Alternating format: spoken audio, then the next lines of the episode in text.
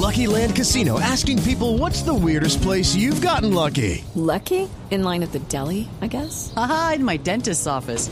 More than once, actually. Do I have to say? Yes, you do. In the car before my kids' PTA meeting. Really? Yes. Excuse me, what's the weirdest place you've gotten lucky? I never win and tell. Well, there you have it. You can get lucky anywhere playing at LuckyLandSlots.com. Play for free right now. Are you feeling lucky? No purchase necessary. Void where prohibited by law. 18 plus. Terms and conditions apply. See website for details. Nos acompaña Natasha Avendaño, Superintendente de Servicios Públicos Domiciliarios. Superintendente Avendaño, bienvenida. Buenos días, eh, Camila, Sebastián, a todos los oyentes de Mañana Blue. Muchas gracias. Superintendente, como decía Sebastián, no es la primera vez que nos vemos eh, o somos testigos de este enfrentamiento, o por lo menos que así lo muestra el eh, gobierno del Magdalena y de Santa Marta, diciendo que las intervenciones que se hacen a las entidades de ese departamento o de esa ciudad, pues tienen que ver con un corte de cuentas político y con que se están enfrentados gobierno nacional con el gobierno local. Efectivamente, eso es el argumento que ellos tienen, pero pues nosotros, eh, no solamente en la resolución de toma de posesión como debe ser, eh, sino en, los informes que en los últimos meses ha publicado la Superintendencia de Servicios Públicos frente al seguimiento que se le venía haciendo, un, una, un seguimiento, una vigilancia especial desde mayo del 2019 a la empresa ESMAR. Eh, pues evidencia que las condiciones de prestación de los servicios de acueducto alcantarillado, en vez de eh, mejorar en estos dos años y medio, han desmejorado eh, los indicadores de calidad de agua, de continuidad, de presión, de pérdidas. son todos unos indicadores que muestran una muy deficiente administración y los indicadores financieros de la compañía, pues también nos generaron unas preocupaciones importantes. En este informe de vigilancia que se cerró en el mes de junio y que se presentó y se le entregó a la empresa en el mes de agosto, eh, pues quedaron al descubierto todas esas, esas deficiencias. Eso fue lo que motivó eh, el inicio de la... Superintendente Avendaño para poder tomar posesión de la empresa ESMAR, la cual efectivamente ejecutamos el día lunes. Superintendente, si nos puede aclarar, aclarar a nosotros y por supuesto a los oyentes un poco qué fue lo que ocurrió, porque vimos eh, videos y situaciones tensas y después en declaraciones, pues la exgerente eh, Patricia Caicedo dice que ustedes entraron eh, de manera equivocada, en una mala hora, eh, supuestamente aprovechándose de que los trabajadores están en almuerzo. Exactamente cómo fue eh, la sucesión de los hechos. Digamos que aquí eh, estos son dos, dos días eh, de, de, de malinformación eh, pues que han, ellos han tratado de, difundir. La medida de toma de posesión se ejecutó el lunes en horas de la mañana. Nosotros llegamos a, más o menos hacia las 9.45 de la mañana a la empresa. La señora Patricia no estaba y quien se notificó de la medida de toma de posesión fue el secretario general.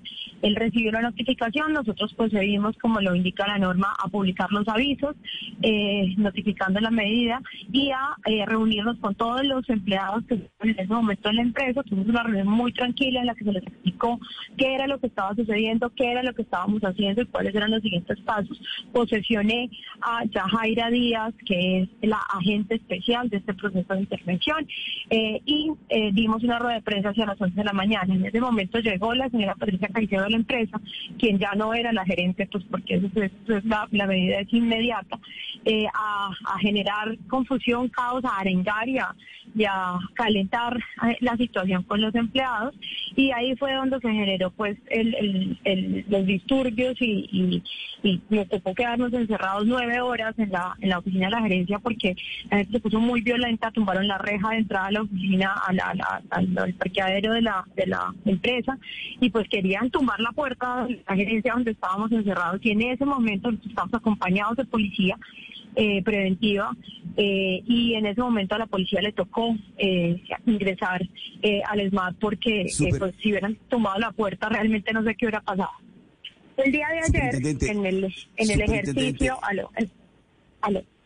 Sí, sí, sí. Pero, pero, pero, superintendente, permítame un segundo, porque es que en el informe que usted presenta habla de que la situación es crítica. Y es crítica en tres frentes, administrativo, financiero y operativo. ¿Usted tiene cifras que, que demuestren que efectivamente en esos tres frentes la situación es crítica de la empresa de SMAR? En el informe de vigilancia especial están las cifras eh, en, en, términos operativos. eh, le voy a le voy a dar algunas eh, que muestran la presión del agua debería ser de 15 eh, unidades en este momento no llega a dos en algunos de los sectores de la ciudad. Tienen eh, muestras de calidad de agua del año pasado en los que se presentó, eh, se, se prestó el servicio con problemas de calidad, en los que no se cumplía eh, el IRCA mínimo para garantizar eh, que sea agua potable, agua para el, para el, consumo humano. El, tienen un porcentaje de micromedición efectiva de menos del 67%. Eh, tienen unas dificultades en materia de pérdidas que llegan a los al 60% de pérdidas de agua. Eh, en materia financiera eh, tienen un déficit eh, de 13 mil millones de pesos y eso es a cierre del 2020, o sea, ya vamos a terminar el 2021 y es precisamente todo el ejercicio que está haciendo la gente especial eh, desde ayer que ya pues la pudieron dejar empezar a trabajar más o menos en, en, en, en poder recuperar y tener toda la información real de la empresa para poder pues, seguir administrando y seguir garantizando la prestación del servicio eh, de, de acueducto alcantarillado de los amarios. Superintendente, el gobernador se queja, superintendente, el gobernador se queja de que básicamente ustedes mandaron al ESMAD desde Bogotá y desconocieron completamente a la alcaldesa y al gobernador como primera autoridad policial del territorio, que ustedes básicamente venían mandando eh, ya policía y ESMAD desde Bogotá y pues no reconocieron eh, las autoridades locales. ¿Usted qué le dice al gobernador al respecto? A ver, eh, aquí hay algo que es muy importante, las intervenciones no se avisan. Uno no le tiene, yo no tengo la obligación de contarle a, ningún eh, administrador, eh, ni, a los gerentes, ni a los eh, entes territoriales, ni gobernador, ni, ni alcaldía, las medidas de toma de posesión. Entonces eso es muy importante. Obviamente esto es una medida de toma de posesión de la cual eh, pues el gobierno nacional tenía conocimiento y en ese ejercicio del conocimiento del gobierno nacional eh, pues el Ministerio de Defensa y la Dirección Nacional de la Policía eh, tomó la decisión de hacer montar un esquema de acompañamiento a la actividad de toma de posesión para garantizar la integridad de las instalaciones de la empresa y de los funcionarios públicos que vinimos a ejecutar la medida de toma de posesión. Doctora Bendaño, una de las quejas y denuncias eh, que se le oyen a concejales que han hecho debate político sobre este tema y, también eh, personas que están cerca de ese tema es que el ESMAR, en parte, el aumento operativo se debe a que empezó a prestar servicios y a comprar servicios que nada tiene que ver con el agua y el alcantarillado, alcantarillado de la ciudad de Santa Marta. Me cuentan que, por ejemplo, tercerizan y compran eh, servicios de transporte para las cosas internas de la alcaldía de Santa Marta. ¿Eso que usted ha revisado es verdad? Esa es información que en este momento yo no tengo, no, no, como le digo, llevamos, eh, la, toma de posesión lleva tres días con el día de hoy, y esa es información que la agente especial eh, pues irá eh, ir encontrando y obviamente en el momento en el que la encuentre y que ya tenga la confirmación de todo lo que existe y que es útil o no, o, que está asociado o no a la prestación de pues, eh, comunicado en debida forma. Superintendente, a mí sí me gustaría saber un poco qué va a pasar con la empresa de ahora en adelante. ¿A quiénes designaron ustedes para que quedaran al mando de la empresa? ¿Cuánto tiempo necesitan ustedes para que la empresa se enderece? ¿Y qué van a hacer una vez ya eh, ese, esa meta se cumpla? ¿Qué va a pasar con la empresa en el futuro?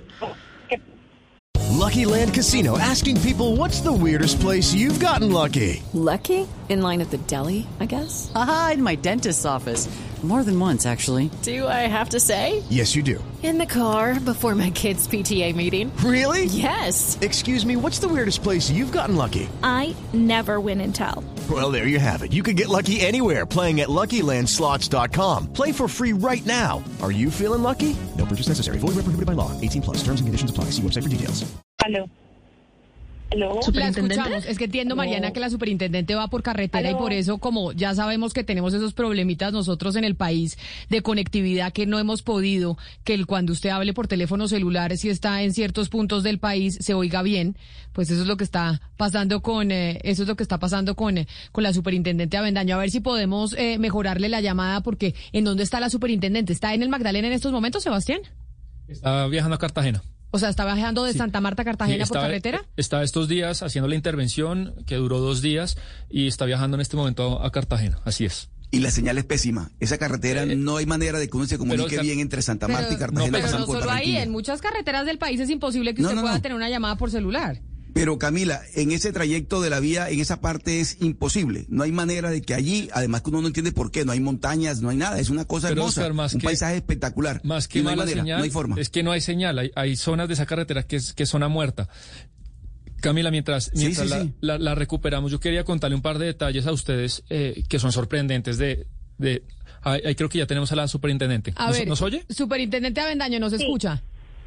Aquí los escucho. Ah, bueno, perfecto. Ahora sí, Mariana, repítale su pregunta a la superintendente.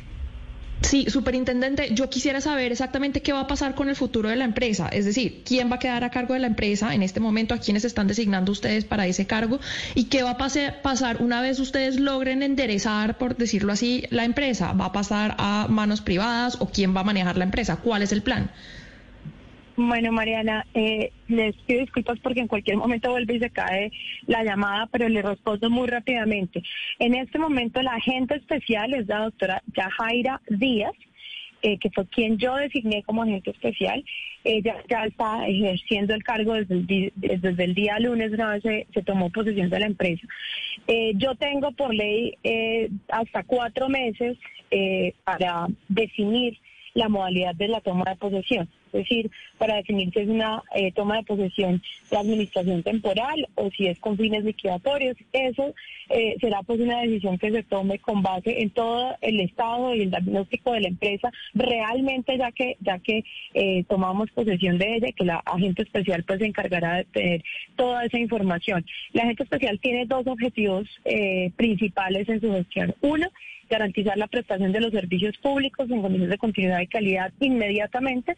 Y dos, eh, generar eh, pues, toda la, información y hacer todo el proceso de eh, estructuración de una solución de largo plazo para la prestación de los servicios. Entonces, una vez tenga ella ese diagnóstico inicial, pues podremos, por un lado, definir la modalidad de la toma de posesión y por el otro, ir estructurando un esquema de solución que nos permita responder adecuadamente esa pregunta de si la empresa, si se generará algún tipo de, operación o si se restablece, se, se restituye a, a los eh, eh, eh, pues dueños, digamos, originales, en este caso, eh, pues al distrito. Eh, Superintendente Avendaño, pero en este momento las personas, los ciudadanos que nos están oyendo, pues estarán preguntando, ¿y esta intervención cómo me va a afectar a mí? O es decir, a los usuarios directamente, ¿cómo los va a afectar? La única manera en la que esto debería afectar a los usuarios es mejorando la prestación de los servicios públicos. Claramente esto no es algo que vaya a pasar de un día para otro, pero el compromiso y la obligación que tiene la agente especial es empezar a generar una, una mejora en la calidad en la que los ciudadanos reciben la prestación de los servicios públicos de acueducto, alcantarillado y aseo y obviamente tener esa mejora continua para garantizar la sostenibilidad de la empresa, la sostenibilidad de la prestación de los servicios y obviamente la protección de los derechos de los usuarios. Superinten- Superintendente, eh, yo quiero saber cuáles son los parámetros para intervenir una empresa eh, de servicios públicos, porque ustedes han alertado sobre la calidad o la mala calidad del agua en casi 26 municipios del país. Ustedes hicieron unos hallazgos muy graves sobre cómo EPM estaba gestionando su negocio, no solamente a nivel corporativo, sino también fallas en el servicio. Y pues que yo sepa, ninguna de estas empresas ha sido intervenida. Entonces, ¿ustedes cuándo y cómo deciden intervenir una empresa y si de pronto sí están pensando en intervenir EPM? A ver, para poder intervenir una empresa es necesario que se configure al menos una de las causales del artículo 59 de la ley. No, la carretera. Doctor Avendaño, ahí es que se nos fue. Sí, adelante. Ah, Entonces, eh, es necesario que se configure al menos una de las causales eh, del artículo 59 de la ley 142. En este caso, como se les mencioné al inicio, eh, el informe de vigilancia especial pues dejó ver eh, todas las deficiencias operativas, técnicas, financieras de la empresa eh, y allí es donde eh, pues evaluamos desde el punto de vista técnico la configuración de dos de esas causales del artículo 59. La causal 59.1, que es la incapacidad Pero de superintendente, los usted hizo los dos mismos de hallazgos. Con EPM. Usted ustedes mismos alertaron que EPM eh, también tenía unos problemas, como usted nos está mencionando en este momento, y pues yo que yo sepa, EPM pues todavía no han intervenido. Para poder que se configuren las causales, tiene que haber evidencia de que se configuren las causales. En el caso de EPM no hay ninguna causal eh, de la ley 142 configurada.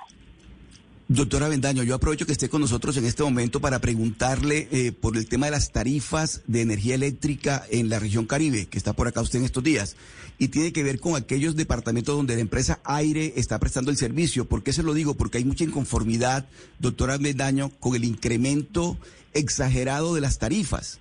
¿A qué se debe ese, ese incremento exagerado y de qué manera toma, piensa tomar medidas la superintendencia para que eso no siga ocurriendo o va a seguir ocurriendo?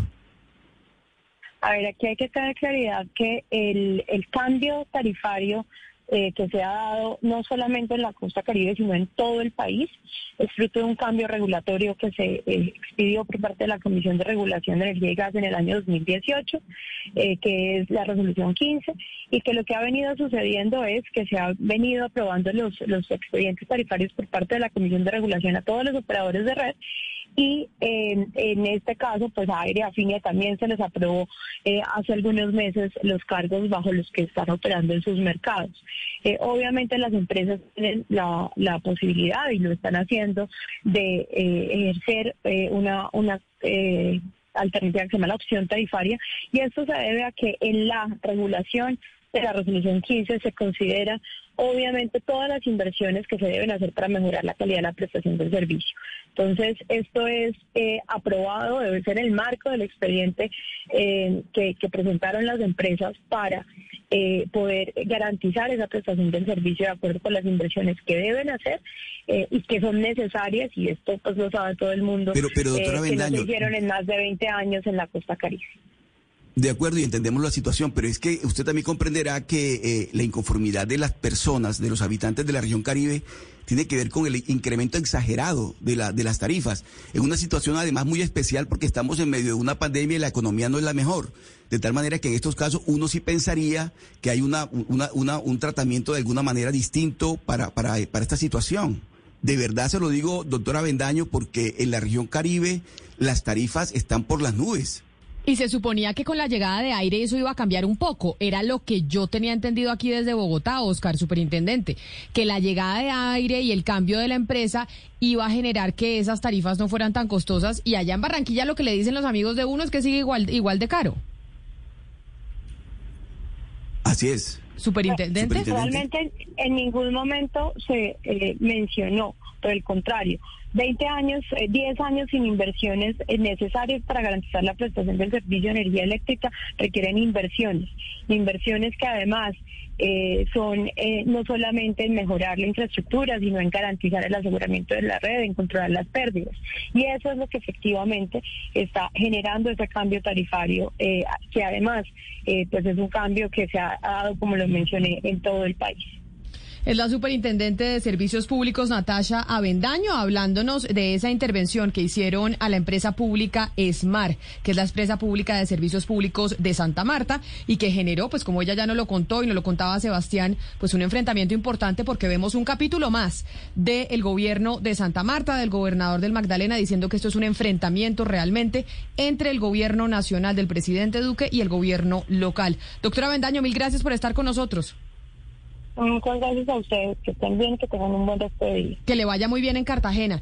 With the Lucky Land slots, you can get lucky just about anywhere.